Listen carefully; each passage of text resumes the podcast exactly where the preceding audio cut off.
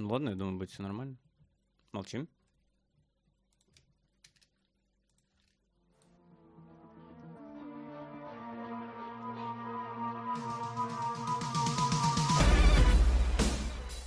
Здравствуйте, дорогие друзья! С вами студия Кинотан и наш новый подкаст номер 15.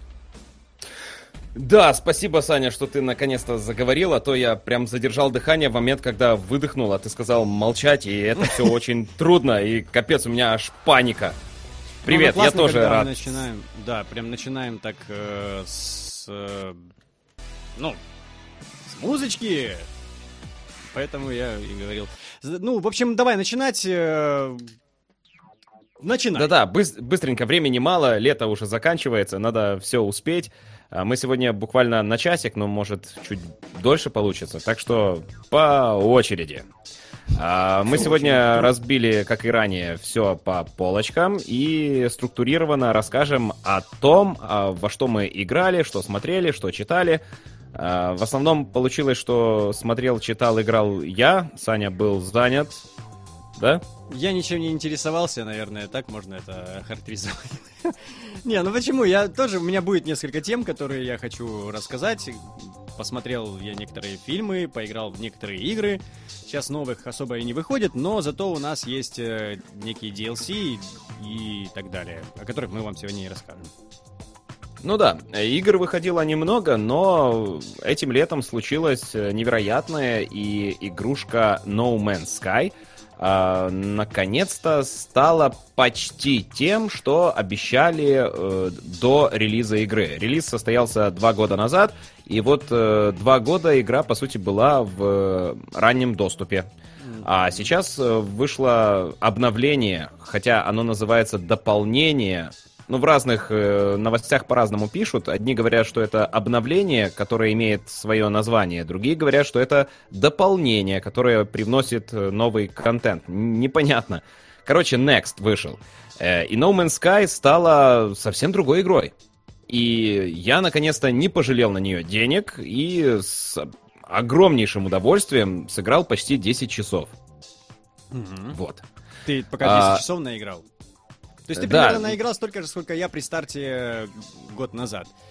Э, Но я играл в ту версию, ту версию. Но я тоже про. Ванильку, да? Да, я провел 10 часов там, и я провел их э, не скрипя зубами, и мне нравилось. Вот мне расскажи, чем отличается, если тебе есть чем сравнивать.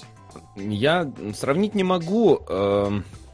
Я следил за игрой э, с, э, еще с анонсов. Э, Она меня увлекла. Мне было интересно вот такое увидеть. Мне сама концепция очень понравилась, что свобода действий. Ты можешь делать что-то на планете, можешь сорваться и улететь с планеты в открытый космос, можешь перемещаться между звездами, между э, целыми системами э, звездными, и это, это классно.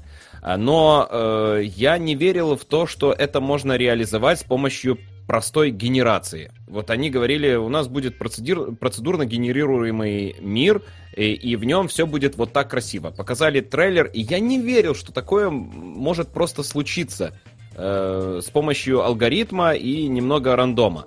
Ну как может появиться такой красивый, яркий мир, э, как был в трейлере? И действительно, не может такой мир по- появиться. Э, Я сейчас э, побывал где-то около... Ну, вот э, у меня час уходит на одну планету. Вот я побывал на, на 10 планетах. Они почти одинаковые между собой. Они там отличаются немного цветами, немного биом другой, но э, животные вот на глаз я не могу различить. Мне система говорит, что э, это какое-то новое животное, но выглядит оно так же, как и животное на другой планете. Но, конечно же, оно отличается, потому что оно как-то там рандомно сгенерировано, но Ну, в общем, как, как и было все. Было все точно Это- так же. И действительно э, все эти... суть не в этом. Мгм. Эта э, игра генерирует очень классные истории, о которых я вот прибегаю к жене и рассказываю. «В- Вот там, Наташа, смотри, там у меня такое случилось. Вот у меня было приключение, что я провалился в э, подземную пещеру, которая ранее была э, руслом реки подземной. Эм, в этой пещере там светились растения, под потолком висели ядовитые грибы, которые издавали шум, имитирующий воду. И я побежал именно воду искать. Мне стало интересно, где тут вода течет. А оказалось, что это ядовитые грибы, они хотели меня убить. И вот такое со мной случилось. Э, было приключение, что я упал э, с платформы, взлетной, на которой оставил свой звездолет. И у меня, э, я был на планете, где очень высокая радиация. У меня закончилось э, топливо для защиты от радиации, и я уже умирал от облучения. И это, у меня была паника, я бегал, мне не хватало за, заряда ранца, чтобы долететь до э, этой платформы, с которой я свалился. И я, мотал круги, потом вспомнил, что я могу просто вызвать свой звездолет, и он упадет там, где мне надо. И я в последний момент, когда уже почти-почти погиб, я залез в свой звездолет и ощутил уют кабины звездолета. У меня сразу э, начало восстанавливаться э, это начала восстанавливаться шкала защиты от радиации э, и тому подобное. На меня напали звездные пираты. Э, я от них отстреливался в астероидном поясе. Это тоже случайное событие, и, ну, классно было. Но это обещали как бы при старте. Ты мне скажи, вот сейчас э, с нововведением появился полноценный мультиплеер. Ты, тебе уже удалось кого-то встретить в игре? Я встречал людей. Они ко мне э, присоединялись. Э, мы не взаимодействовали, не, не нападали друг на друга, но все равно я не одинок в этой вселенной. Там все равно очень много самолетов летает, э, звездолетов, э, какая-то активность постоянно происходит. Э, те же пираты, но когда встретил живого человека, ну, я его не встретил, он был очень далеко. Один вообще просто зашел в мою вселенную, на мой сервер зашел, и меня система об этом оповестила. А другой вот пролетел недалеко. И это было так, как обещал Шон Мюррей, что для вас встреча с другим э, игроком в игре No Man's Sky будет событием дня, потому что вы ощутите одиночество, э, вы будете хотеть увидеть другое живое разумное существо, э, и когда это наконец-то произойдет, вы этому обрадуетесь. И да, со мной так и было. Э, сейчас я немного прокачиваюсь, э, я уже, у меня уже есть там гипердвигатель, я уже несколько систем э, пролетел, приближаюсь к центру галактики, и скоро у меня там есть там, товарищ, с которым мы будем играть в кооперативе. Э, ну вот как я бы очень я... было бы это интересно послушать, насколько передвижение, даже посмотреть. Может быть, как-нибудь даже вместе с тобой зайдем, побегаем. Это, это обязательно надо будет попробовать, потому что э, игра практически в первый же час показывает все, что в ней есть, и дальше ничего особо нового не происходит, кроме как э, сюжетного продвижения. И, кстати, здесь есть э, сюжет. Я ну, смотрел он, он стримы он э, в начале, э, и было значительно меньше всяких вот таких диалоговых окошек, меньше текстовых э, сообщений. Меньше вообще NPC было на звездных станциях. Сейчас я захожу, а там прям целый базар.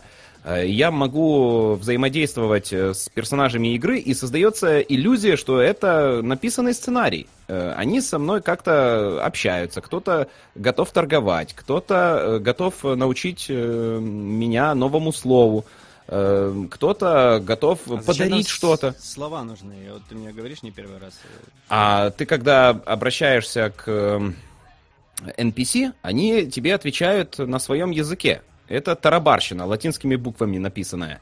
А если ты изучаешь слова, то эта тарабарщина для тебя превращается в содержательный текст. И в этом тексте могут быть и координаты, и подсказки, э, где найти ресурсы. Можно, ну, если ты понимаешь, что у тебя даже может быть э, скидка на рынке. Ну, я понял. То есть, ну, в принципе, это, это и было. Я все вспомнил, это было все. Я просто... Мне интересен мультиплеер. Насколько он сейчас работоспособен. Он работает. Я думаю, в следующий раз, когда мы в следующий раз вспомним на подкасте о No Man's Sky, мы как раз расскажем вам о кооперативе, который мы с Алексой попробовали. Ну, то есть, это действительно нововведение такое прям значительное для игры потому что ее, его обещали изначально, но его не было, был большой скандал, ну, собственно, он сейчас появился. И, ну, как он работает, вот что мне интересно. Повод вспомнить будет, потому что э, уже нам пообещали, что это не конец, что готовятся еще обновления, дополнения, еще будут какие-то новые нововведение в эту игру. И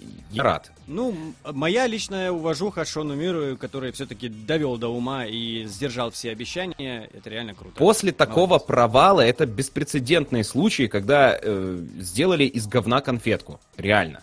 Никто не ждал, все разочаровались ну, в проекте, по сути, а тут он то, взял и вырос. обещали, по сути. Ну, он, он это обещал, этого все хотели, и э, ничего не получили. Ну, там, получили, но не, не все, что он обещал. А сейчас же, знаешь, как, э, ну, пообещал, сделай. Ну, так всегда было, но тут... Э, ну, ну это, это один из главных еще... признаков мужчины, держать свое слово. Да, и он это сделал, и молодец. Ну что, вот оставим No Man's Sky, как бы она есть. В следующий раз э, мы о ней вспомним, когда уже рассказать о мультиплеере. Ну, мне кажется, что эта тема сейчас важна. вот. Вот, последнее, последнее о No Man's Sky. Э, самое главное, что я заметил, это графические отличия. Когда ты влетаешь в планету, сейчас у тебя есть прямо э, прорисовка случается прямо на глазах. Раньше э, ты когда входил, то у тебя как бы рассеивался один слой картинки, появлялась другая. А сейчас, когда ты летишь э, к поверхности планеты из космоса, ты видишь прямо, как ты преодолеваешь облака, э, как э, загорается обшивка твоего звездолета от трения об атмосферу, и видишь, как приближаются объекты на поверхности. Вот прямо в реальном времени это все прорисовывается. Нету такого, как ранее было. Угу. Вот это самое классное техническое нововведение. Да, там же говорили, что игрофончик тоже подтянут. Ну, нужно mm-hmm. глянуть, значит, нужно глянуть. Потому что я играл, я же говорю, первоначальную версию. Вот теперь вот действительно сейчас... галактика бесшовная. Вот захотел и увидел. Хм. Ну что, мы переходим к нашей следующей игре, о которой мы хотели сегодня рассказать. Это Far Cry 5. Ну, вернее, не о самом Far Cry 5, а DLC, которые повыходили. Их уже два или три. Э, два, будет Два. третье к концу этого месяца. Да, и я поиграл только в марсианское дополнение, а Алекса поиграл и в первое, да, как оно там называется? Что-то там о Вьетнаме. С Вьетнамом тоже. Ну, я тоже так думал, что какие что-то Вьетнам.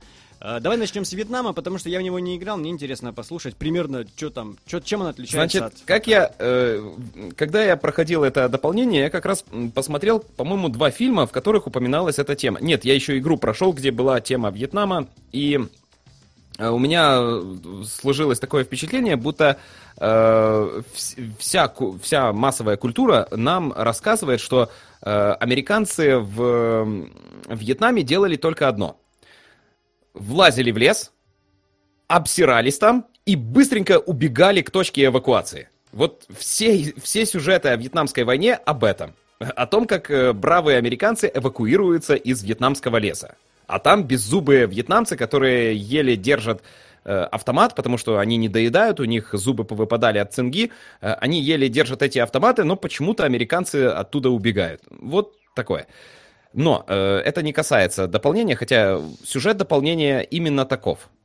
Прилетает десант, э, их разбивают, они там на вертолетике летели, их разбивают, разбрасывает по лесу, э, и все, тебе надо зачистить несколько вышек, собрать своих потерянных бойцов, выполнить э, побочное задание, помочь э, каким-то коллаборационистам, или как назвать э, вьетнамцев, которые сотрудничают с американцами, которые воюют против вьетнамцев. Угу. Коллаборационисты? Угу.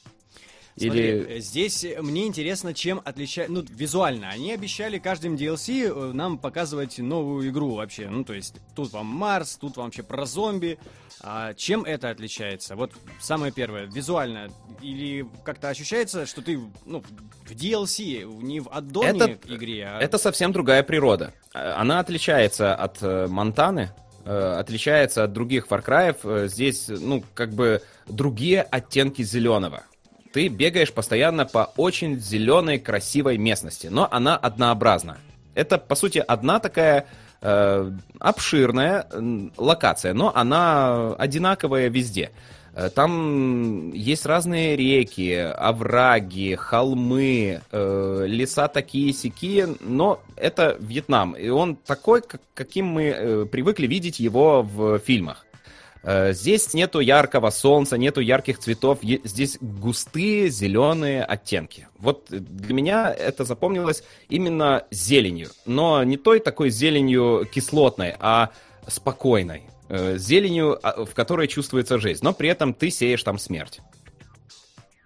Но И ты как, это- ты как американские военные там, да, выступаешь? Или... Да, ты американский военный, который спасается бегством из, э, из лесу. И э, ты зачищаешь э, вышки, ну, не вышки, а форпосты, э, там спасаешь своих э, однополчан. И они вместе с тобой бегают. Смотри, вот получается второе дополнение Lost in Mars. Первое это а, Hours of Darkness, называется. Вторая Час тьмы, Да. время тьмы. И вот про Марс дополнение, то есть получается по сути то же самое. Тебе дается участок Марса, э, немножко поменяли гравитацию, ты теперь прыгаешь. э, ну блин, вот эти все прыжки, все это Destiny во всем. Но Я не знаю, эм, я в Марс отыграю, я не могу вообще избавиться от ощущения, что я играю в Destiny, потому что ну, во, во всем оно мне напоминает. И Ну, визуально, зря и- ты сравниваешь с Destiny. Динамика Марса значительно ниже. Не динамика, Э, визуал. Вот именно визуал. Визуал, и, да. И вот эти прыжки затяжные и так далее. А какие еще ты можешь назвать космические шутеры? Ну, может, из-за того, что я как раз играю сейчас там. И... Мы с тобой сами вчера пошли. Как, как дополнение, э, затерянные на Марсе, э, а- очень неплохое. Оно э, значительно больше, нежели вьетнамское. Вьетнамское я прошел за один вечер. Я сел э, два с лишним ча- часа. Это я очень так э, детально проходил, старался зачистить все-все-все. И к ближе, ближе к концу я уже просто взял автомобиль и погнал, вот все там объезжал, не встревал в драки, только финальный бой принял и эвакуировался. А затерянные на Марсе, оно значительно больше. И они сделали э, интересным сам процесс. Они э, сделали его попроще. По-моему, затерянные на Марсе очень простой. Потому что даже когда я встречаюсь э, с э, ну, королевами, там их 15 штук, такие огромные жуки, э, на богомола похожи. Э, А ростом где-то метра, метров 5, да? Ты про жуков, про этих? Ну да, ну там есть королева. Да ну. Я вчера думал, так зайду, пока вот мы не решили с тобой все-таки не играть в кооператив, об этом чуть позже. Ну давай, да расскажи уж в дополнении.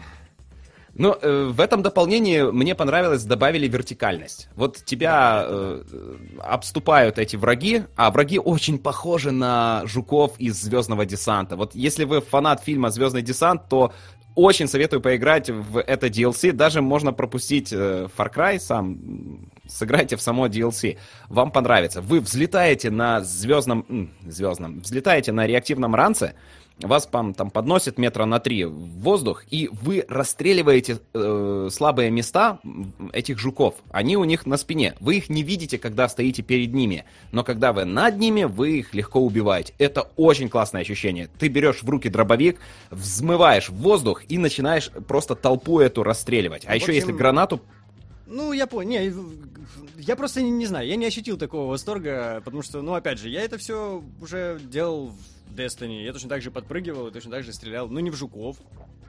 Но сама механика и вообще шутерная, шутерная вот э, как бы нап- наполненность механик э, в игре все-таки, ну, Far Cry уступает Destiny в веселости в такой. Ты прямо Но он не конкурирует быстрее. с А, Destiny. но я, я их конкурирую, потому что для меня я ощущаю там себя как будто бы не до Destiny такой вот. Я так себя ощутил, не знаю. И вчера я снова запустил, я так побегал, думаю, блин, ну, ну, блин, ну, я, у меня есть... Меня расстраивает сюжетная завязка. Я вчера тебе рассказывал, что вот есть проблема. Э, Финал Far Cry 5 таков, что он не предусматривает какого-либо продолжения. Вот там не может быть ничего после этого финала. А нам показывают персонажей из основной части Far Cry 5, э, которые там попали на Марс и пытаются остановить вторжение жуков на Землю, э, чтобы спасти Землю. И непонятно, эти события происходят после событий э, основного сюжета или во время. Во Ну, время во они время как бы не... легко. Чего? Э, во время они не могли происходить, потому что оба эти персонажа были вовлечены в э, В гражданскую да. войну. Э, А после э, они не могут этого делать, потому что после, э, ну, мы же знаем, каков там финал, ничего быть не может. И непонятно, ну, происходит такое, такой диссонанс нарративный. Э, Я не понимаю, как это воспринимать. И к тому же у меня нету мотивации, потому что я знаю, что это все зря. Я знаю, что незачем спасать Землю, ведь там случится финал Far Cry 5. И... Ну, я немножко по-другому если... все это воспринимаю. Я вот увидел здесь... Э, тебя кидают на Марс, чисто механики. Я не там, рассматривал там... сюжетные какие-то вот подоплеки. Ты мне сказал вчера, и действительно думаю, а, блин, ну действительно. Ну ладно, лучше я не буду об этом думать.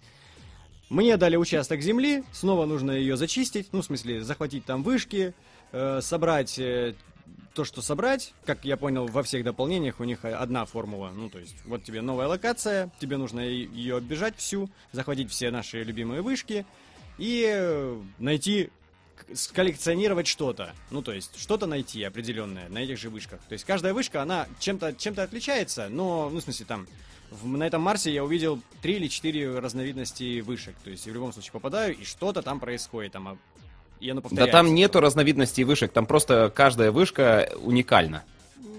Да. Ну да, ну, и общем... с ней... Они, они вознесли в абсолют механику захвата вышек. Они сдел... совместили форпосты с вышками, и это теперь основа механики вот этого DLC. И это кайф. Я любил и вышки, и форпосты, а они сделали выжимку из этих двух механик. Ну, как я и говорил до, ну, во время Far Cry, мы с тобой об этом говорили, что непонятна эта система их кооперации, кооператива, кооперирования людей.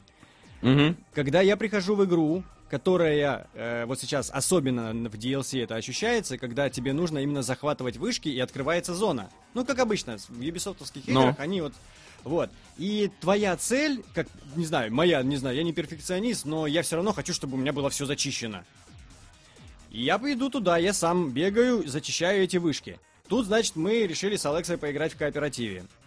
И возник вопрос, кто к кому будет присоединяться. Ну, то есть, если Алекса присоединится ко мне, то мои вышки мы зачистим. Ну, то есть, мы освободим карту, все, классно, DLC прошли. Но Алексе придется делать это то же самое самому. Или потом нам вместе с ним перепроходить это то же самое делать.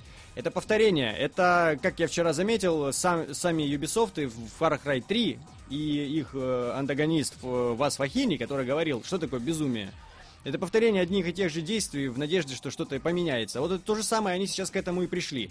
Вы в кооперативе проходите, но сначала вы пройдите для одного, а потом вы эту же игру, эти же миссии, этих же жуков, эти же вышки для другого. Это так тупо. Поэтому мы зашли поиграть в кооперативе Far Cry 5. Мы несколько дней договаривались, это все спланировали, да, подготовили. Мы пришли, сели, ну, кому зайдем. И пошли играть в Destiny 2. И, да, и потому что, ну, там, по крайней мере, ну, не знаю. Там сохраняется твой прогресс. Да, а тут нет. Ну, то есть, Сань, это сделано для того, чтобы, э, когда э, один игрок прошел, он разрекламировал эту игру другому игроку и помог ему поиграть. Понимаешь? Да. Таким образом случается больше продаж. Ну, такое. Это не для живого кооператива прямо во время выхода, а для того, чтобы система. переиграть. Не, это глупая система, я считаю, потому что именно кооператив, вот чем мне он всегда нравился, и чем он я хотел, чтобы. Ну ладно, ладно, пусть не сюжет, да, вот не сюжетные миссии. Вот как было самый оптимальный вариант, по-моему, был в Far Cry 4, когда вот с этим же э, терком этим мы типа вдвоем и, блин, mm-hmm. это было круто. Вы выполняете именно... Ну, тут, в принципе, так же можно, но... Ну, вот эта система вообще непонятная. Проходите, хотите, проходите даже сюжетки вместе. Но только одному это зачитается. Ну, не знаю, я играю в наслаждение, но я э, захочу, чтобы у меня был там процентик пройденности игры чуть выше, чем э, был. Я опять туда пойду, и опять я буду это проходить, меня это будет бесить уже. Я не буду это перепроходить заново. Ну, вот точно так же у меня не пройдена половина игры, потому что мы с тобой проходили у тебя, в твоей. Ага. Э, и, а я не, ну, я не хочу перепроходить у себя, ну, толку мне одно и то же делать. И я забросил, ну и все, у меня игра не пройденная валяется. Потому что я вроде как и прошел ее в голове, но в цифрах. Ага. Ну, оно не так важно, но иногда, ты знаешь, когда... Ну, такое. Не знаю. Ну что, давай переходим дальше. У нас э, старенькая игра, можно так сказать, старенькая, но майская игра. Uh, но Алекса вот только прошел ее, и мне вот интересно, uh, как там. Detroit Become Human, если вы не поняли о чем. Вот Алекса наконец-то прошел. Давай, да, мы, мы с женой проходили игру по часику, по три эпизода э, в день, э, каждый вечер. Э, ну, не каждый вечер получалось, но вот как сериал мы тянули это приключение. А, я готов сейчас сказать, что хоть я не согласен с идеями автора э, о том, как э, будет развиваться общество и как в нем будут воспринимать искусственный интеллект и андроидов, э, но я готов назвать эту игру лучшей из того, что делал Кейдж. Из-за того, что она, она касается более глобальных тем. Э, все предыдущие игры, они были о личном, они были о внутреннем мире персонажа, о его переживании, росте, падении и тому подобное. Но оно, оно было о личностях. Э, здесь с помощью личности раскрывается глобальная проблема, которая касается всего человечества. И это актуальная проблема. Э, я понял, что Детройт, э, он э, рассуждает на тему нацизма, гомофобии, расизма, сексизма и други, другой, ну, вообще всякой нетерпимости, всякой ненависти, которая есть частью нашей природы. И это нехорошо, потому что это останавливает наше, это замедляет наше развитие. И вот, вот именно такой диалог у меня получился с автором этой игры. И э, жена меня поддерживает в этом. Мы потом очень долго рассуждали на эту тему и пришли к, э, к такому выводу, что э, в конце там андроиды пробуждаются, и автор говорит о том, что, наверное, и людям надо пробудиться. И в возможном продолжении этой игры э, будет история о том, как пробуждаются люди, как они находят себя и становятся людьми. Потому что э, в, плане идеи сверхчеловек существует уже давно. Э, ну, там есть идея Иисуса, к примеру. Это сверхчеловек, который э, существует за гранью обычной морали. Он, он, ему не нужна полиция, ему не нужно государство. Он сам просто хороший, добрый человек, который любит себя и любит э, Вселенную вокруг и существует в гармонии с ней. Но э, на самом деле таких людей, наверное, единицы или вообще их нет.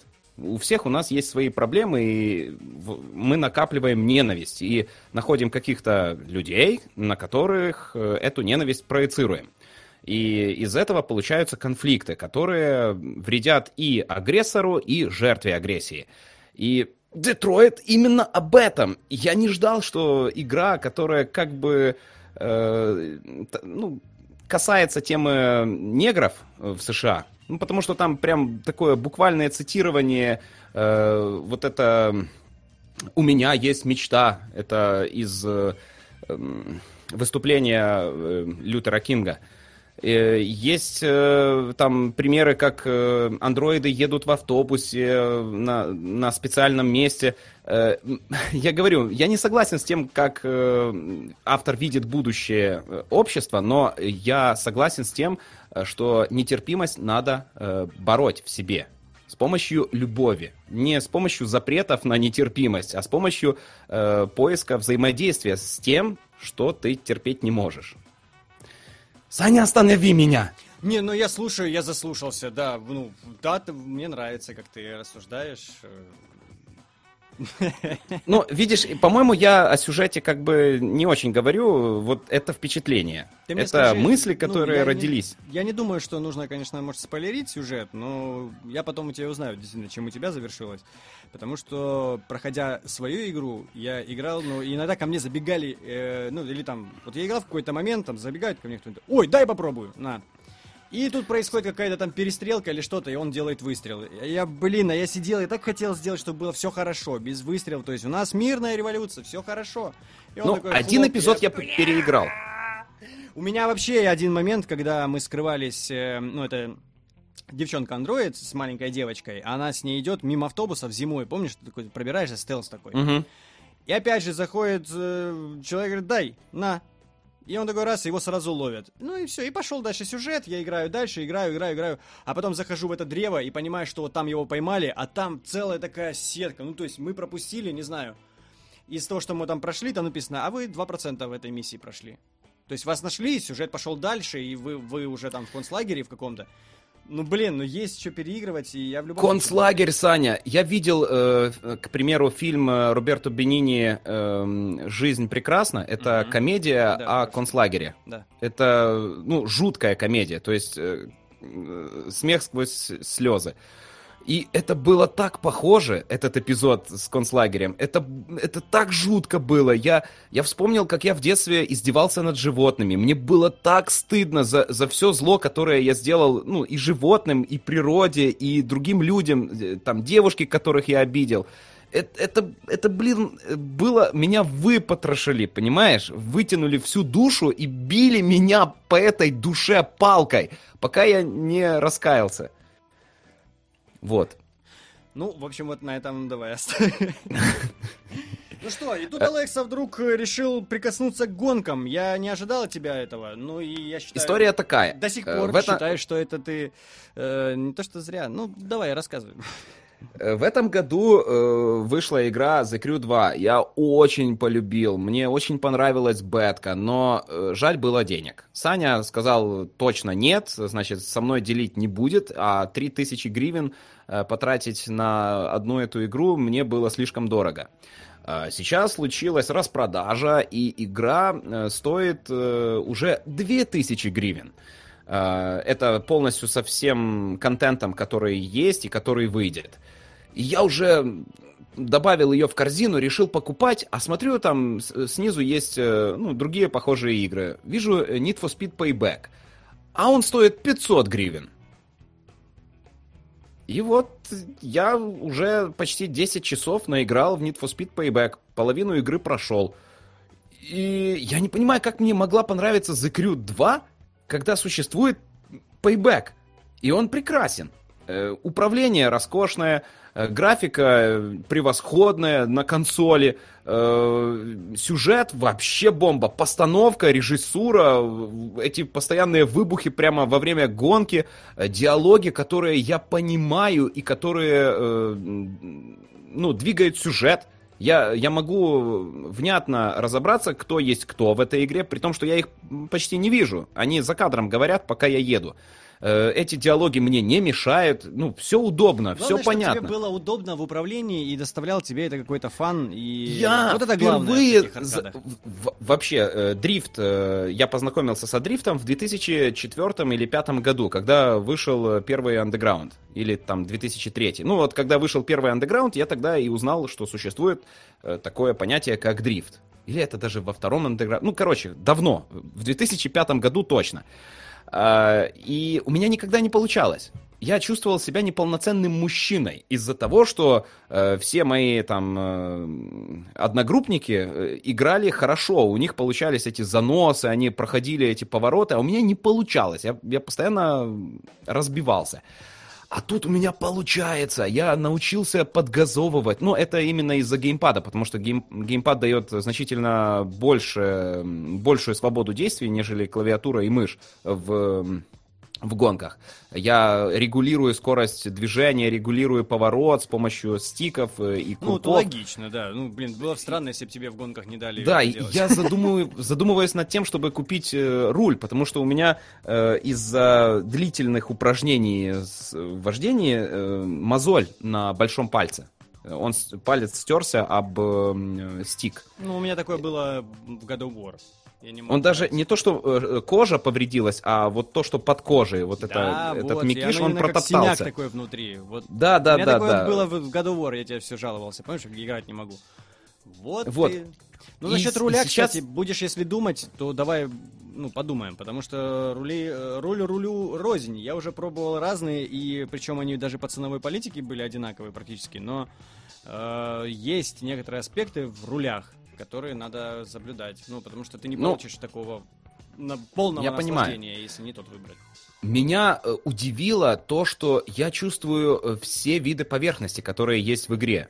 Э, С помощью звука я играю в хороших наушниках, и я ощущаю, когда камушки начинают лететь по А как- обшивке. Когда руль, руль будет хороший, ты еще и рулем будешь отдачей. Да, да, да. Будешь все поверхности еще чувствовать рулем. Плюс. Э, но браться... самое главное, что я пробовал Need for Speed, когда он вышел. Э, я даже в подкасте рассказывал, что это говно, потому что э, я попробовал это на ПК. И на ПК оно жутко тормозило у меня. А у меня ПК помощнее, чем моя консоль. Но я Но тормозил. тоже рассказывал, когда только она выходила. Она у меня есть, причем даже на, ну, в Origin она у меня есть. Ну, угу. ну, ну, не знаю. Я рассказал немножко с другой позиции. То есть мне... Я немножко избалован гонками, я их люблю, но я в них редко играю. Ну, не знаю, вот как-то так. Э. Мне нужно тоже, вот что такая аркадка такая, вот не надо мне симуляций никаких. Хотя я поиграл в Гран Туризма, к примеру, там нельзя сказать, что это симулятор, тоже аркадка, но Тут надо уже, понимаешь, чувствовать машину. Не просто зажал газ и эй, и вперед. Главное, уворачиваться от столбов. Тут надо уже как-то соблюдать э, обороты и так далее. Мне это понравилось.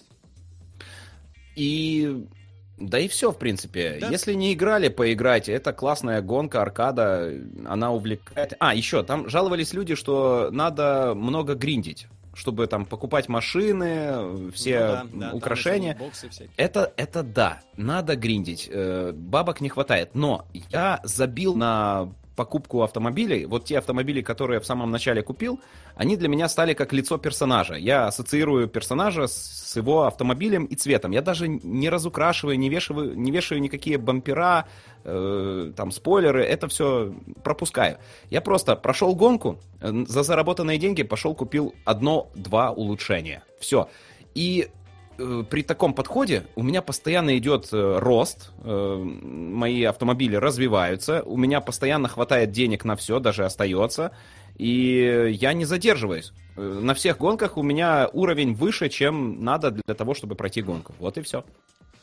Ясно. Давай переходить к мобильным играм. У нас целых две игры сейчас. Только ты, извини, ты начинай э, о этой игре. Я тебя сейчас покину, я вернусь. Я не то, что мне не Хорошо. интересно, как обычно. Вот это. Ну, да, да. Э, значит, э, я еще сегодня буду говорить об отпуске и э, то, что, ну вот, игры на мобилках, я в них играл во время отпуска. Я неделю был в Турции и э, решил себя развлекать с помощью мобилок. Так обычно я на мобилках не играю, потому что я живу в маленьком городе, и мне не приходится никогда ездить в общественном транспорте, а дома сидеть и играть Э, на мобилке, когда у тебя есть 50-дюймовая э, плазма и консоль, это глупо. Э, но все-таки у меня была неделя, и за эту неделю я прошел целых две игры и начал даже играть третью. Первое, что меня зацепило, это The Banner Saga, вторая часть. Сейчас уже вышла третья. По сути, все три части этой игры это все одна большая игрушка. Как бы три больших акта. Три большие части, которые составляют одну историю. Эм, что об этом сказать? Это э, прям не совсем игра, а больше визуальная новелла, в которой, кроме того, есть пошаговая тактическая боевка. Э, она классная, сложная, да и сама игра, в принципе, сложная. Она постоянно говорит о том, что не хватает ресурсов, люди умирают, голод начинается, холод, э, еще конец света на пятки наступает а люди между собой грызутся, и вот это вот все. По сюжету вы должны вести э, караван, э, который спасается бегством от э, конца света, какой-то точке, где, ну, возможно, они найдут либо спасение, либо смогут держать оборону, либо что-то такое. Э, и вот э, все части баннер-саги, они о том, что вы движетесь куда-то, либо в левую часть экрана, либо в правую. Э, во время ваших походов вы постоянно принимаете решения, от них зависит многое.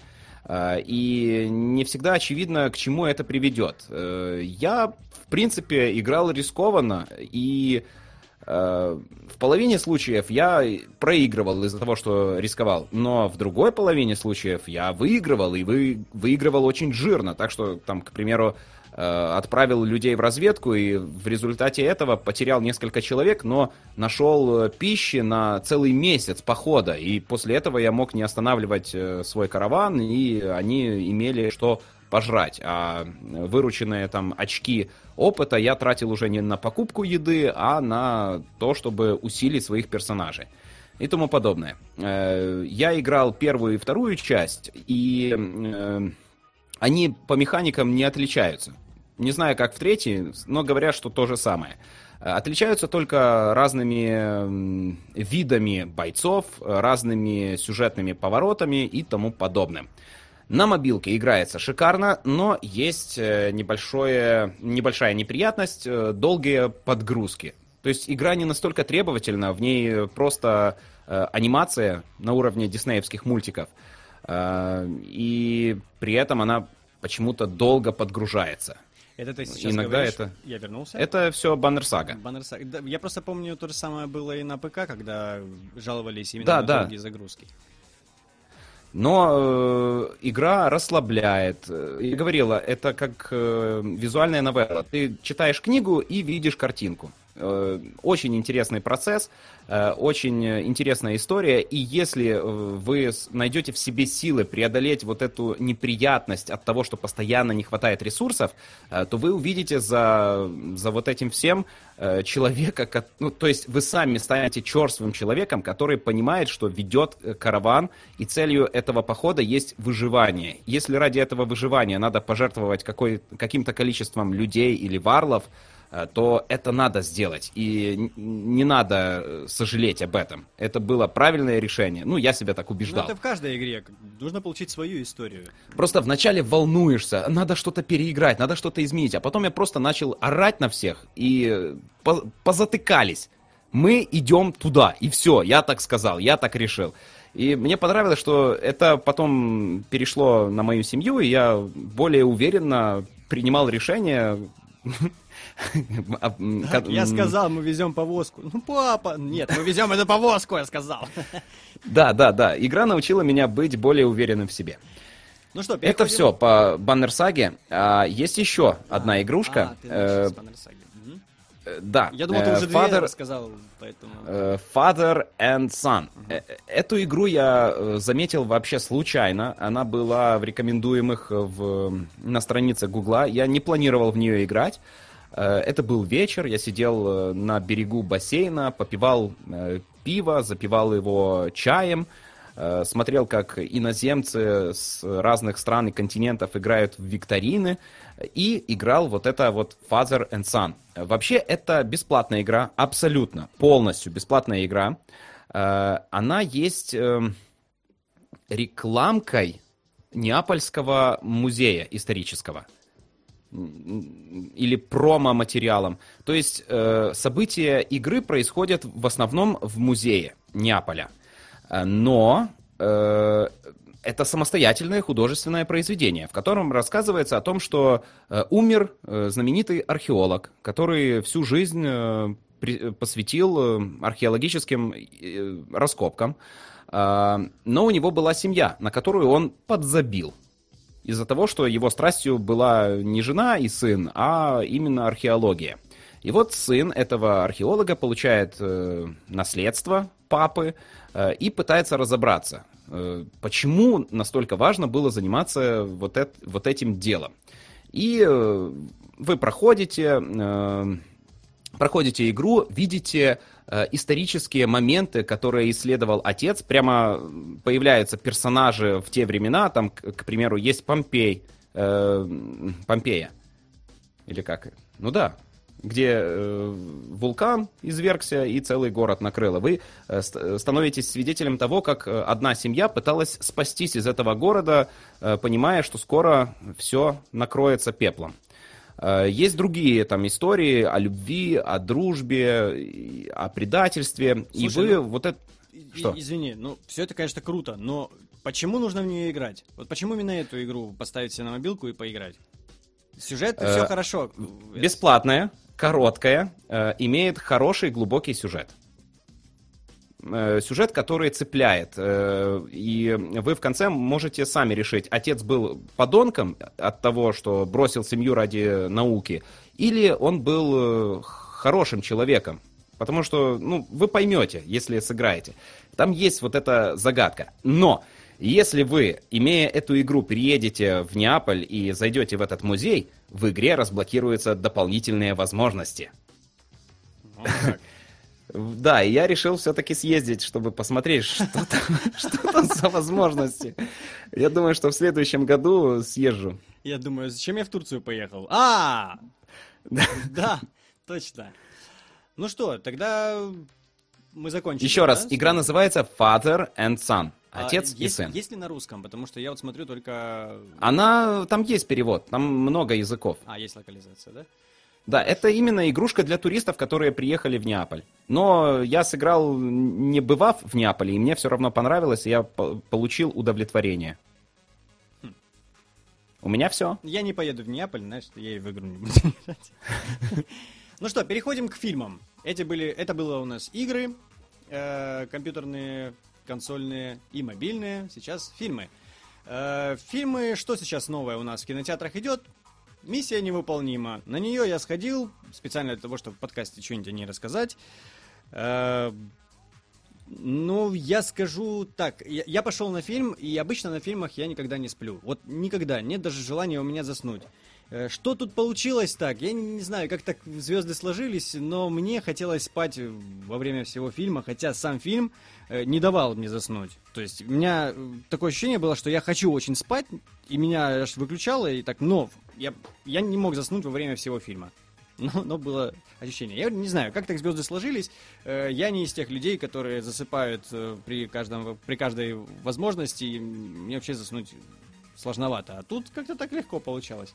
Но насчет э, самого фильма, э, блин, насколько он классно снят. Вот именно операторская работа и именно э, актерская работа. То есть то, что делает Том Круз в кадре, э, и это все видно, что это делает сам актер, и это специально так и подается, как он на вертолете летает, и как он там карабкается по этим э, канату, поэтому потом срывается. Я до этого смотрел еще и э, закадровые съемки, там все это показывается, и прям я восхищался и то, чем он делает. Мне интересно, как это в кино будет выглядеть.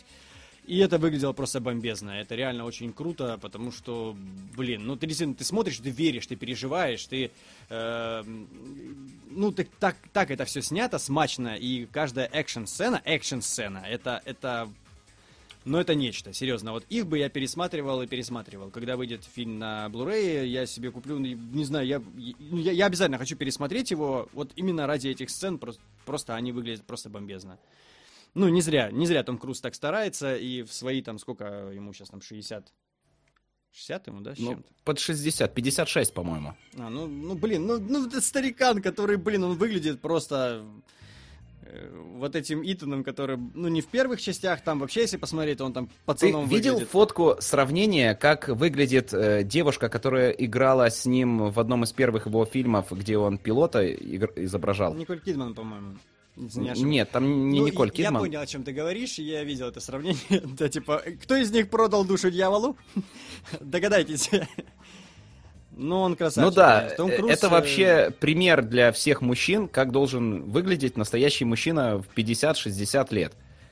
Это, это вообще круто. И этого не можно, нельзя достичь просто там пласти, пластической операцией и гормональной терапией. Ну, надо на, тренироваться. Не на, не на лицо его надо смотреть, а на то, как что он делает вообще. Как он двигается, как... какая у него пластика. Он не выглядит старым. Я видел э, наших мужчин, там, украинских, э, в 50-60 лет. Это жуть. Все обвисли, провалились, э, уничтожены просто жизнью. А тут человек херачит, и у него получается. В общем, если вы хотите захватывающий экшен, то вот этот фильм как раз э, будет для вас, потому что такие экшн-сцены сняты, сняты так круто, и, и ты веришь в них. Вот знаешь, не то, Но что я там слышал... каскадеры, явно каскадер, вот этот проскочил, вот сейчас упал каскадер, вот выпрыгнул уже актер. Ага, окей. Ну окей, как бы. А я тут... слышал мнение, что со времен Мэд Макса это лучший экшен. Ну, возможно. Ну, блин, Но я лучше Мэд Макса ничего не видел до В общем, сих пор. ребят, я вам очень советую посмотреть э, этот фильм и... Ну, я бы выспался, наверное, и сходил бы еще раз. Ну, потому что, ну, я не понимаю, как так, потому что еще было... Ладно, завтра схожу. Да, сходи и расскажешь потом. Поехали дальше. Да, а я с семьей сходил на совсем не семейный фильм, который называется «Кристофер Робин». Э, год назад или два года назад был э, фильм «Прощай, Кристофер Робин». Это вообще другой фильм. То есть это совсем иное. Это продолжение книжки о Винни-Пухе. То есть, если вы когда-либо читали э, книжки о Винни-Пухе или смотрели мультики диснеевские, э, то вы знаете, там рассказывается история о мальчике Робине, Кристофере Робине, который играет со своими игрушками, и эти игрушки живые. А, а фильм рассказывает о том, что Кристофер Робин прожил жизнь, он уже зрелый мужчина, у него семья, дочь, э, дочь скоро там перейдет в старшие классы, или средние классы, она там в гимназии учится. Э, и к нему возвращаются его игрушки. Винни-Пух приходит и, и «Привет, Кристофер Робин, мы соскучились». Вот.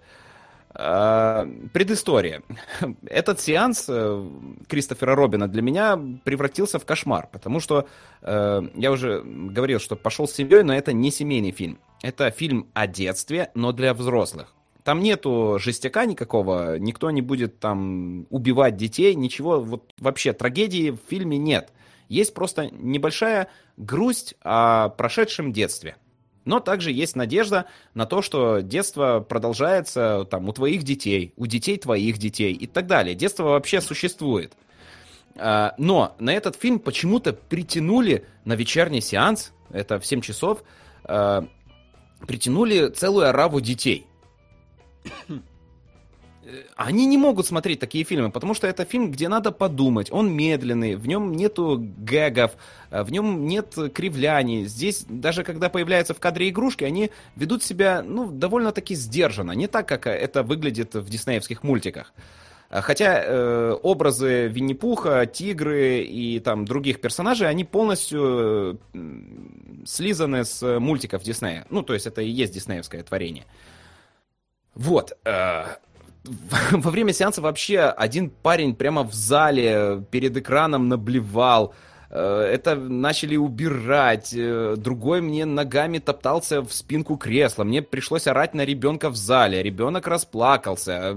Ну, понял, Потом еще, еще моя дочь психанула и вышла из зала, пошла играть игрушками в кинотеатре, но не в зале. А потом она прибежала и начала играть с колонкой. под экраном. Ну, в общем, очень ну, интересный есть... фильм для детей. Ладно. Э, это все проблемы. Но, несмотря на все эти неудобства, мне очень фильм понравился. Я говорю, он спокойный, сдержанный. Э, он рассказывает о э, том, что детство никуда не уходит, оно в нас остается. Мне очень понравилось, что это наконец-то сказка, которая действительно существует. Потому что говорящих э, игрушек видел не только Кристофер Робин. Они существовали во вселенной это, этого мира. Но они были все равно необычные. Все удивлялись, что эти игрушки разговаривают. Вот. Вопросы есть? Э, нет, ты знаешь, очень все доходчиво, и мне интересно посмотреть, но я не буду в кино на него идти. Он, он очень легкий, он э, короткий, э, и говорю, э, ну, есть э, такая категория фильмов о детстве, но не для детей. И а, обычно в таких фильмах э, кто-то умирает, э, есть какая-то трагедия, и все в конце орут сквозь слезы. Это не такой фильм. Он хороший, добрый и позитивный. И здесь есть место, где можно взгрустнуть, но всего лишь взгрустнуть. Слезы пускать вы не будете. Он очень красивый. Здесь, э, ну, очень э, приятные глазу э, виды Англии.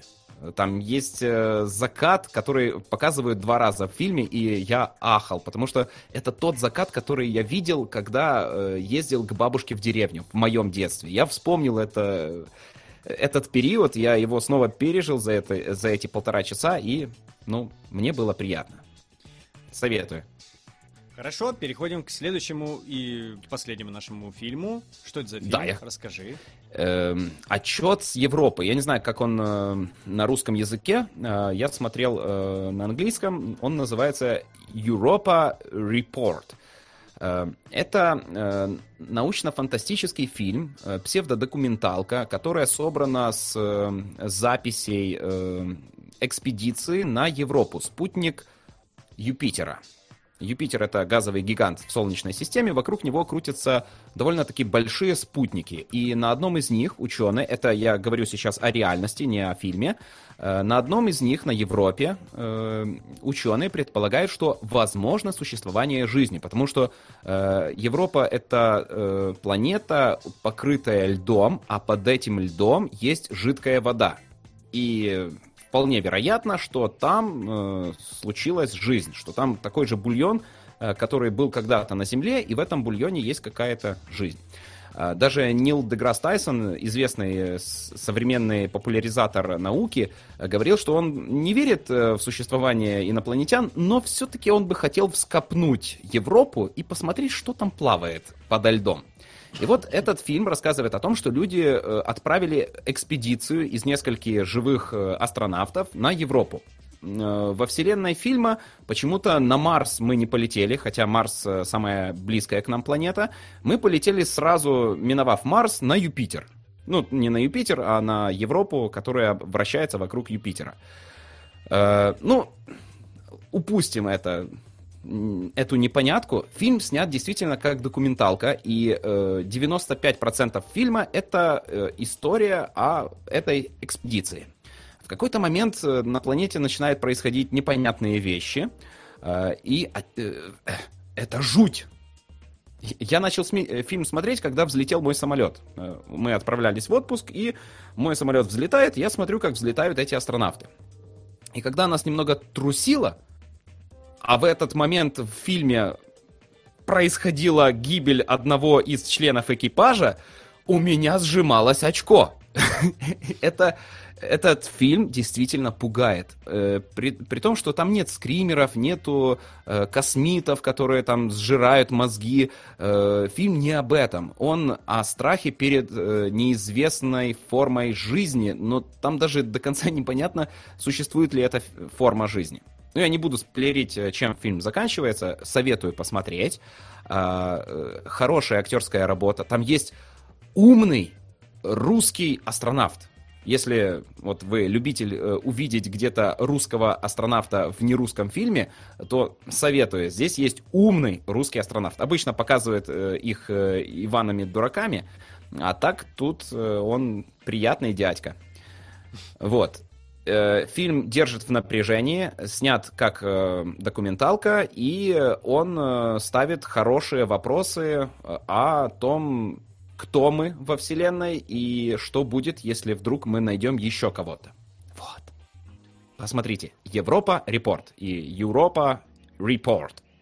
Вот такой вот фильмец. Посмотрите. Я тоже подумаю, посмотреть или нет. Тебя вообще сейчас потянуло на эти все космические темы, я так понял. Э, да, да, да, да. Я, я в предвкушении экспедиции на Марс. Я э, своей дочке рассказываю, что вот будешь писать нам письма э, с Марса, когда ты полетишь Папа, в экспедицию. я не хочу на Марс. Нет, Нет, полетишь. Нет. Полетишь? Ну, серьезно, я, я, воспит... я, я не шучу. Я воспитываю дочь, э, вкладываю ей идею того, что она обязательно полетит на Марс. Полетит, не полетит, неважно. Э, если будет пытаться, она достигнет очень многого. Да, Хорошо, переходим к книгам. Книги, э, вы не поверите, это тема снова Алекса, он будет сейчас вам рассказывать. А, начинай, Сэндмен 2. Что Опять же, э, я взял с собой в отпуск э, книжку Sandman 2. Это продолжение комикса, о котором я уже рассказывал, но э, это не такое продолжение, продолжение, а это действительно вторая часть. И она Э, вполне самостоятельная. Если вы не читали первую, нашли где-нибудь вторую, берете, читаете и ничего не упустите.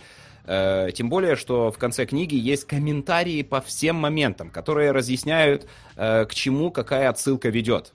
Я, я пока читал книгу, то я почувствовал, что я прошел курс лекций в университете комиксологии, потому что Э, там настолько все э, детально расписано в этой книге и, и объяснено, что к чему, к чему какая отсылочка ведет, что я почувствовал, что прочитал огромное количество других комиксов. Э, это э, книга из вселенной DC. Рассказывает о повелителе снов э, Морфея, э, также известном под именем Песочный человек, Сэндмен. Э, он э, в основном почему-то обитает в Соединенных Штатах Америки, ну, когда он в мире людей. У него есть свое королевство в мире снов, у него есть враги, друзья, он представитель древних или там какое-то особое слово называет их. То есть он еще выше, чем боги. То есть боги были после него, а он был еще до богов.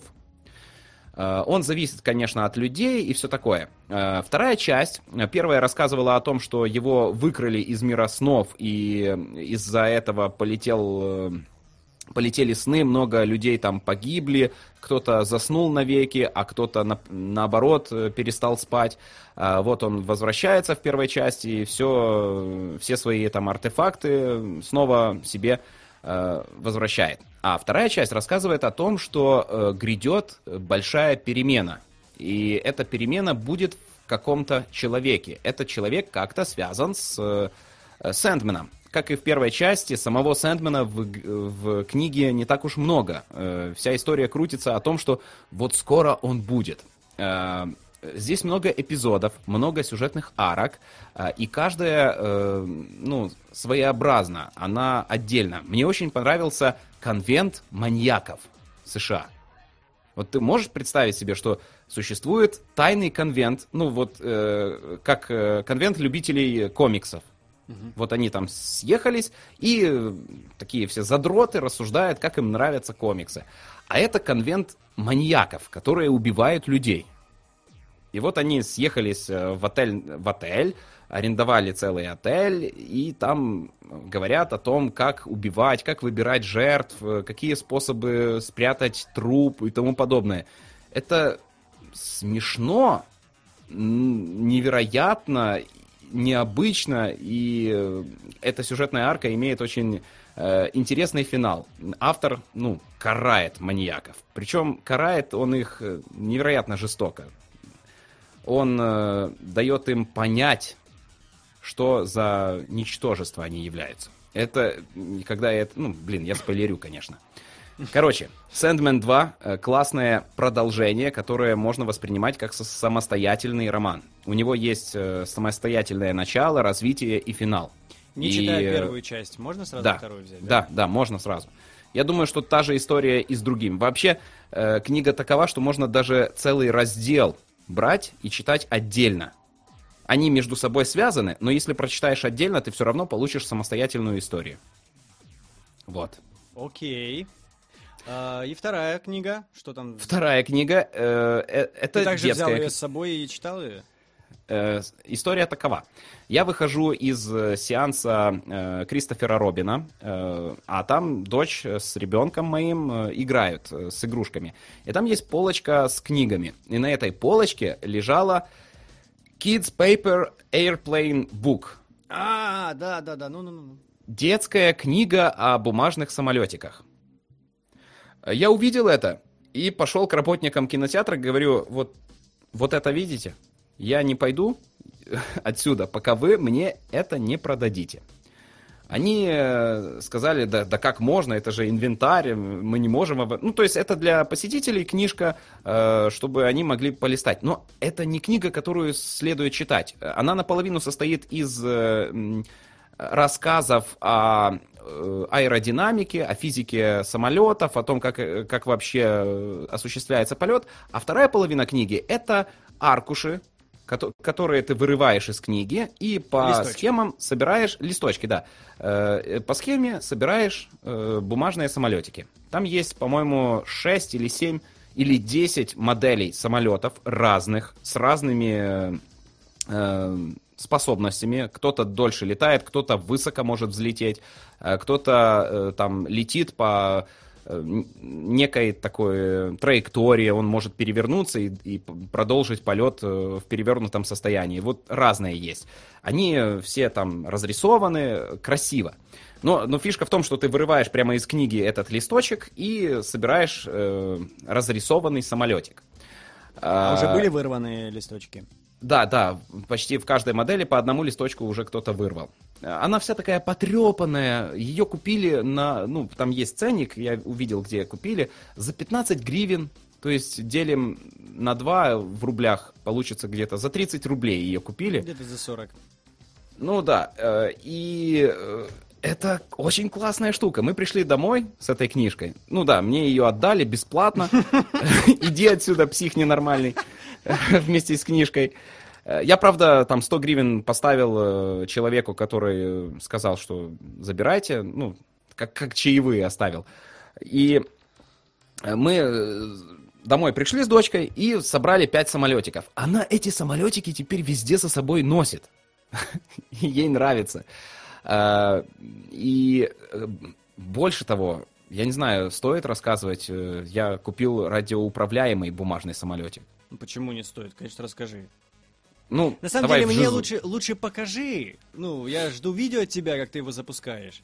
Жена сегодня засняла. Мы сегодня ходили, у меня наконец-то получился О, полет на целую минуту. Блин. Хорошо, давай э, переходим тогда к Жизе и сразу начнем вот именно с этого, потому что это интересно.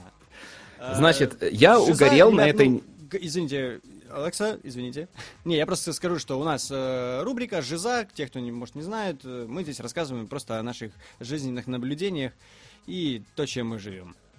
Поехали, рассказывай про самолетики дальше. Ну, да, на этой неделе я угорел по бумажным самолетикам. Ну, Началось... Ну, это мы что? уже поняли, да. Началось э, еще до того, как я нашел книгу. Я нашел э, журнал из глубокого детства, который до сих пор выходит, и в журнале была схема э, модели бумажного самолета. То есть вырезаешь модель, склеиваешь, и получается натуральная модель, масштабная самолета. И я начал собирать эту модель.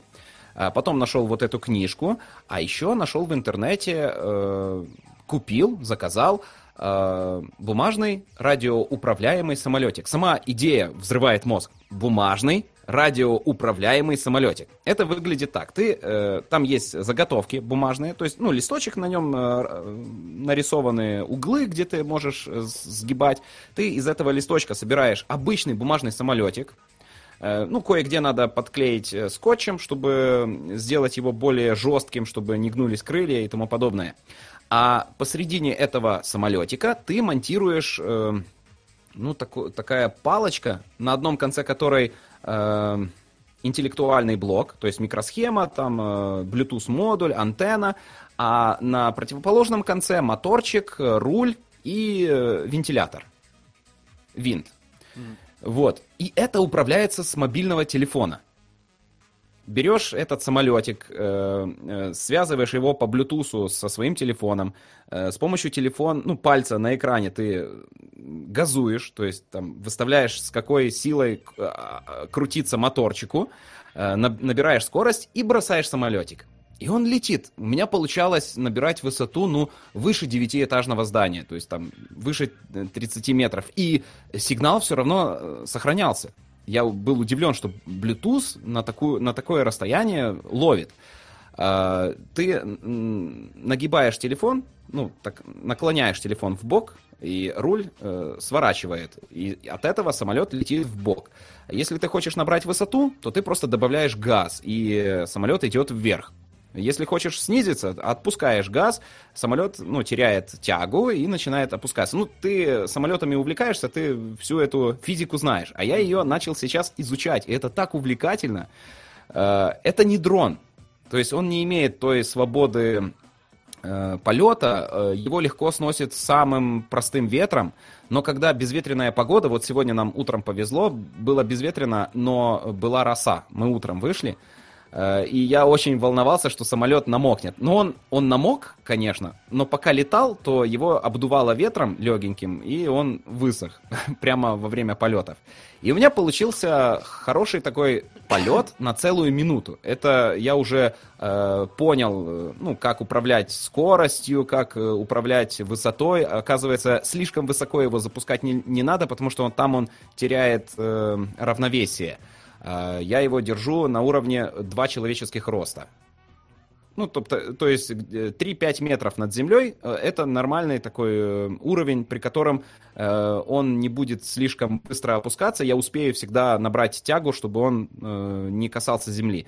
Я делал такие э, вокруг стадиона облеты. Это такое классное ощущение, э, такая, такая свобода перемещения. При том, что, ну, на самом деле я стою на месте, но я чувствую связь с этим самолетиком, и я им управляю. А он сделан из, из бумаги. Стоит это удовольствие 1300 э, гривен.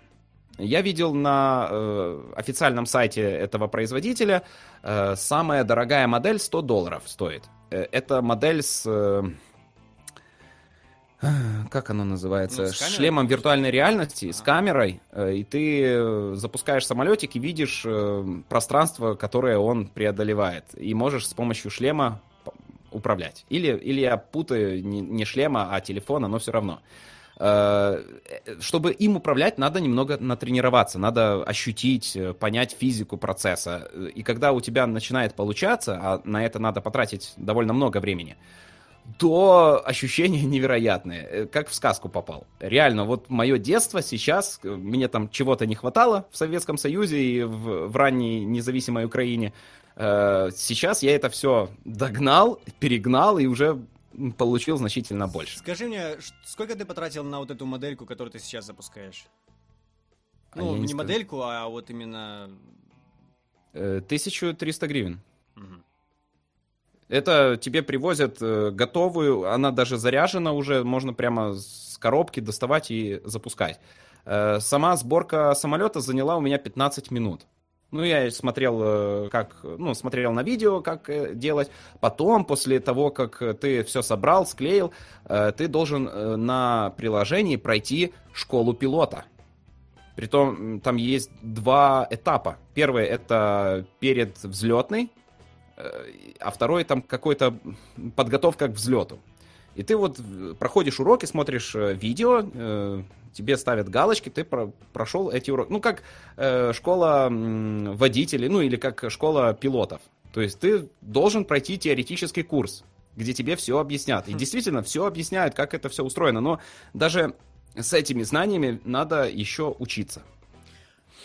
Ясно. Ну, я жду от тебя видео. Мне интересно, как это все запускается, как это выглядит. А, а то лучше, когда приеду, когда там я приеду или... А, ты приедешь в Киев быстрее. Ты же, по-моему, в конце этого месяца. Да, я в сентябре приеду. О, приезжай, бери самолетик, позапускаем. Хорошо. Ну что, а у нас, э, так как называется наш подкаст пост отпускной, да, после отпускной, э, мы провели с Алексой отпуск, но мне, я не сильно и отпускался, я просто съездил домой, побыл на даче, и там меня снова пообкусывали всякие, всякая живность, э, и я всегда этим э, радуюсь. Ну, мне, мне нравится просто побыть на природе. Эти все обкусы мне до одного места. Ну, в общем, наслаждение я получил. Но я получил очень много дождя, и как-то такого сильно там купаться в море э, у меня не получалось. Но я хорошо именно отдохнул, просто спокойно отдохнул. Поэтому я хочу услышать, как ты съездил в Турцию, как ты нас э, заинтриговал прошлым выпуском. Теперь давай отдувайся. Началось с того, что э, мы гуляли по городу э, всей семьей, я, дочь и жена. Э, думали о том, что вот как-то накопилось у нас немного денег, э, надо бы съездить в отпуск. И смотрим тут, о, туристическое агентство. Заходим в агентство, Э, здравствуйте, мы хотим э, э, полететь в Болгарию на море.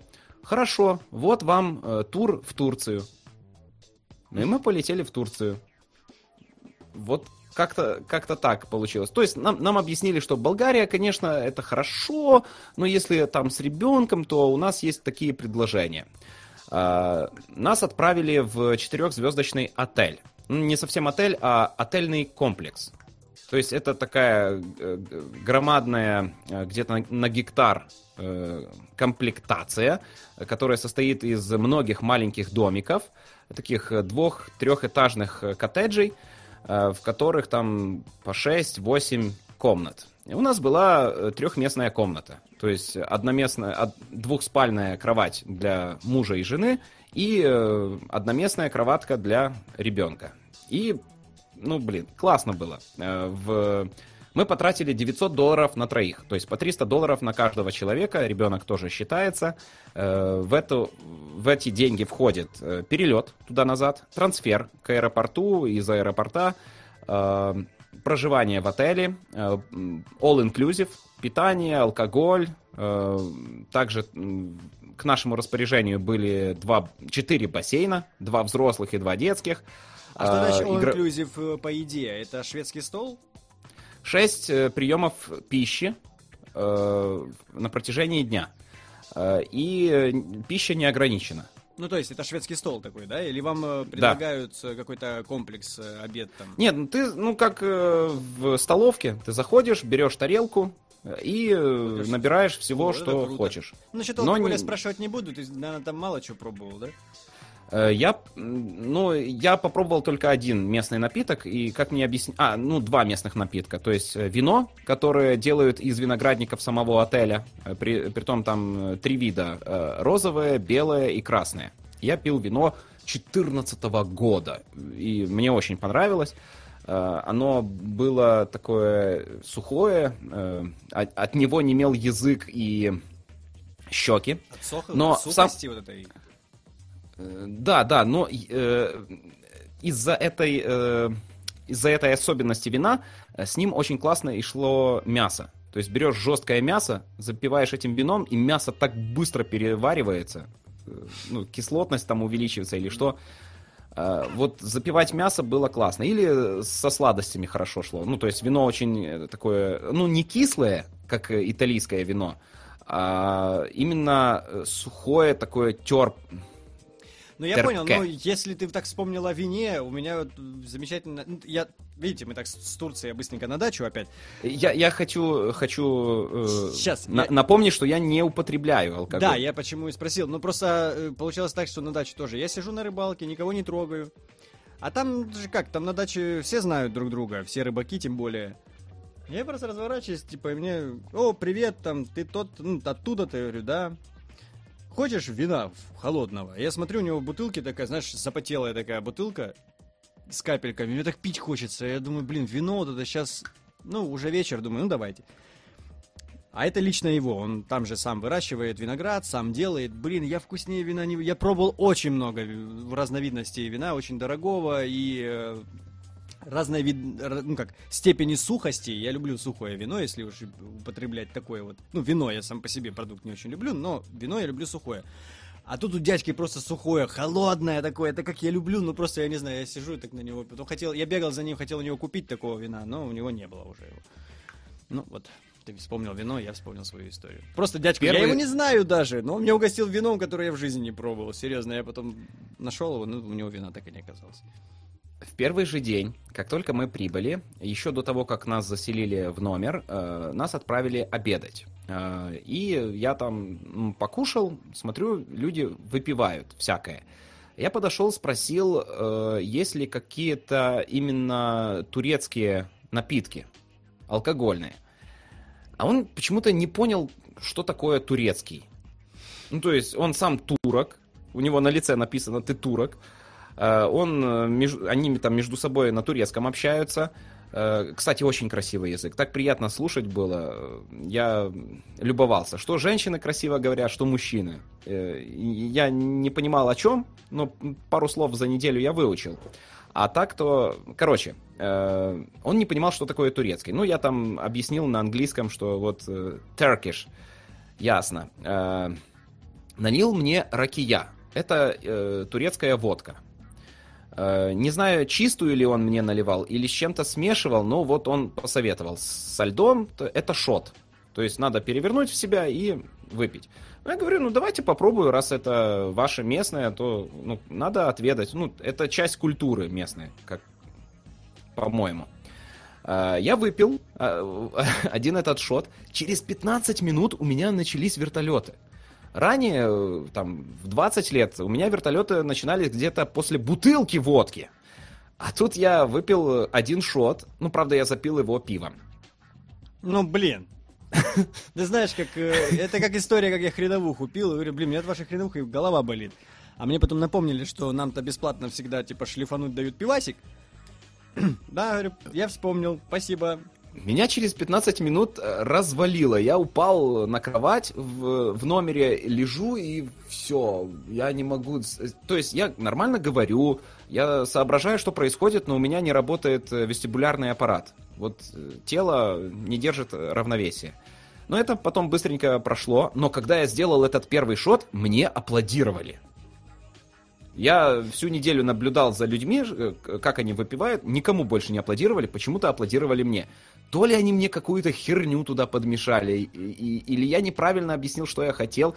Но вот они радовались. Потом еще целую неделю, я вот только вот этот первый день я попробовал ракию, я сделал три шота за день. Э, второй и третий шот уже так меня не пробирал, а вот первый прям, ну, я не привык э, к тяжелому алкоголю крепкому алкоголю.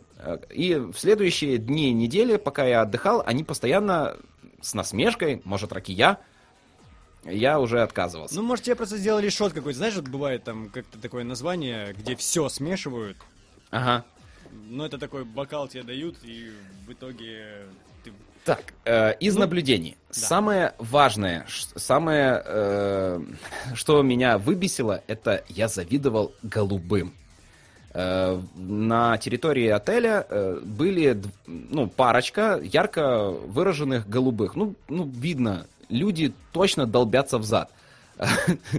Они очень Они ухоженные, ходили за ручки, два мужчины, э, об, обоим где-то по 30 лет, хорошо выглядящие, подкачанные, но точно голубые. И я им завидовал, потому что у голубых месячных не бывает. Ребята, если вы едете в отпуск, пожалуйста, согласовывайте дни отпуска с менструальными циклами вашей партнерши, потому что это просто катастрофа, если вы приезжаете в отпуск, а у вас все навернулось.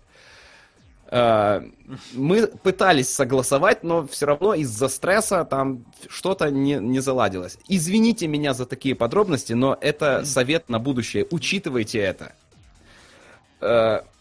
Ладно, это такое. Э, во время отпуска мы были на двух морях. На Средиземном, помочили ножки, и на Эгейском. Э, ходили на прогулку по соленой реке, ловили крабов, видели э, тысячелетнюю гробницу, которую выдолбили прямо в скале. И никто не знает, кто именно там закопан. Понятно только то, то что это были какие-то богатые люди. Э, и там есть тексты, надписи, но нету возможности перевести эти тексты, потому что нету никакого э, артефакта, в котором были бы ну, какие-то переводы. Вот египетский язык расшифровали из-за того, что нашли э, камень, в котором кто-то переводил на греческий, по-моему в древние времена. И вот э, с помощью этого камня нашли код э, египетского языка и расшифровали. А вот этот язык не могут. И там тысячи лет э, тому назад закопали людей, и ничего не понятно. Также были в римском антическом городе, он там, ну, руины от него остались, возле города э, есть купальни самой Клеопатры, где она, по легенде, купалась и сохраняла свою молодость. И там куча отвратительных, э, жутких женщин и мужчин, заплывших жиром, купаются за деньги, э, пытаясь сохранить свою красоту и молодость. Я, я смотрел на эту жуть и не понимал. Вообще, я за, за этот отпуск увидел так много э, гуингномов. Это люди-кони из... Э, книжек о Гулливере. То есть, ну, как бы человек, но реально коняка.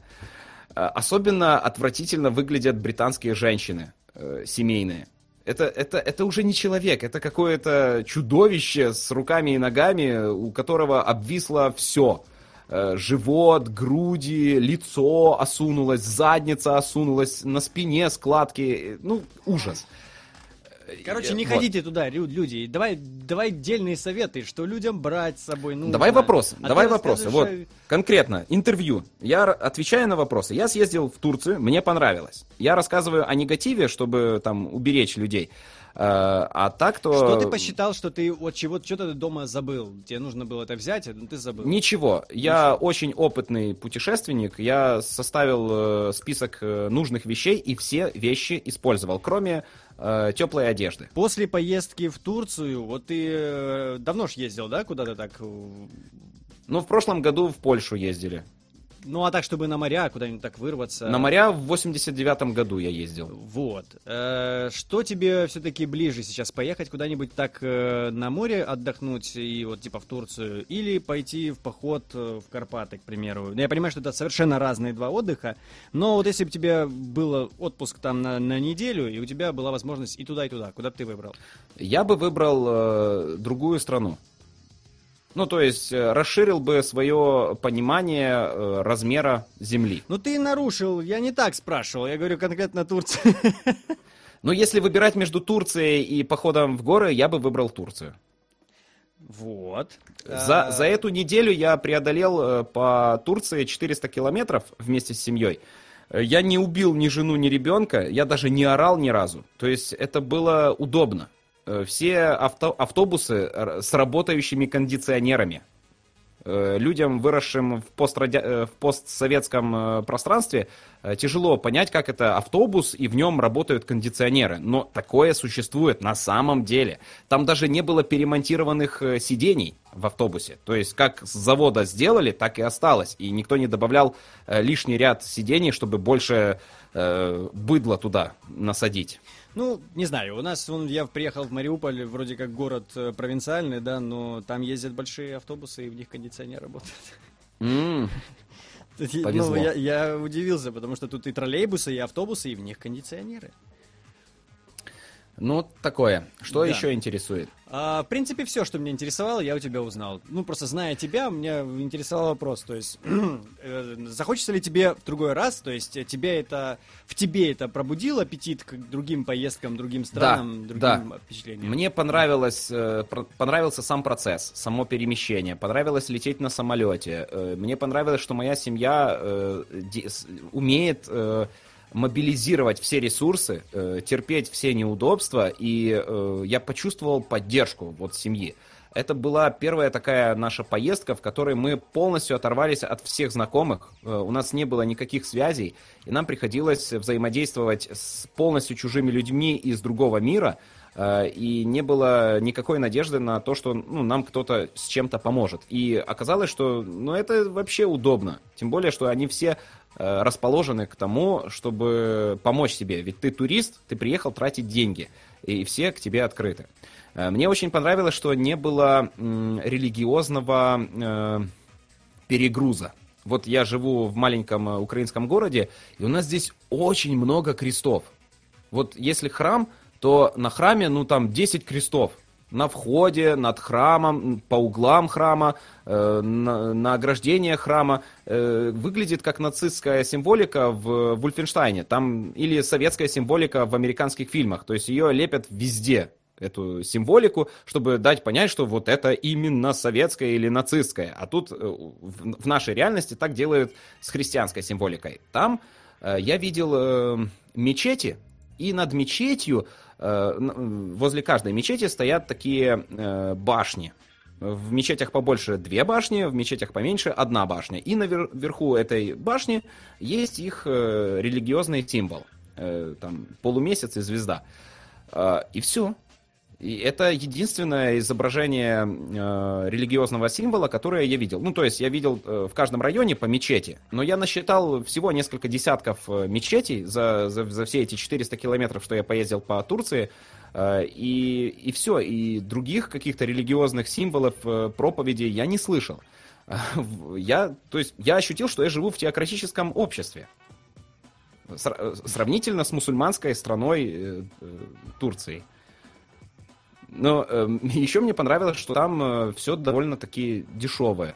То есть цены почти такие же, как и у меня здесь. При этом я сравниваю э, провинциальный городок с курортной зоной, рассчитанной на богатых британцев, потому что э, именно в том регионе, где жили мы, там в основном отдыхают э, британцы, э, немцы, французы. Ну, я видел исключительно британцев и турков.